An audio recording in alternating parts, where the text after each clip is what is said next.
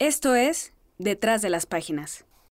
Consciente de que no puede derrotar al enemigo, el terrorismo intenta acaparar la atención y el miedo del público. Para combatirlo, hay que ver sus acciones no como ofensivas militares, sino como golpes de efecto. En este número de Letras Libres, preguntamos qué hacer frente al terror. ¿Es terrorismo lo que ha padecido México en el contexto de su lucha contra el narco?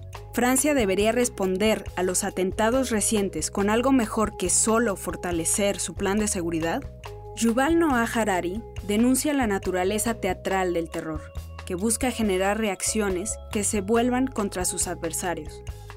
David Reeve observa que la respuesta de Francia a la masacre de Charlie Hebdo ha dejado de lado problemas inaplazables como la desigualdad y los desafíos de la modernidad.